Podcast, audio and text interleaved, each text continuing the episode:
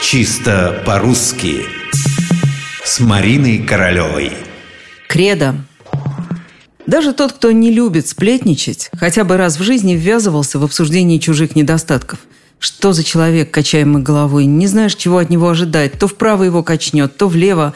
Нос держит по ветру. Сегодня одно говорит, завтра смотришь совсем другое. Никакого креда у него нет. Да, с кредом у него плохо.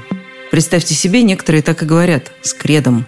Поневоле задумаешься, может, что-то изменилось в правилах, может, словари частично переписаны, и слово «кредо» из несклоняемых попало в склоняемое. Сразу говорю, с кредо все осталось как прежде. Словари рядом с ним по-прежнему ставят помету «несклоняемое», «средний род». То есть оно, кредо, ни на падежи, ни на числа не реагирует. Никаких кредов. А кредо от латинского глагола «кредо» – «верю», «верую». Сначала так называли символ веры в католической церкви, но потом значение слова расширилось. Это еще и убеждения, и взгляды, и основы мировоззрения.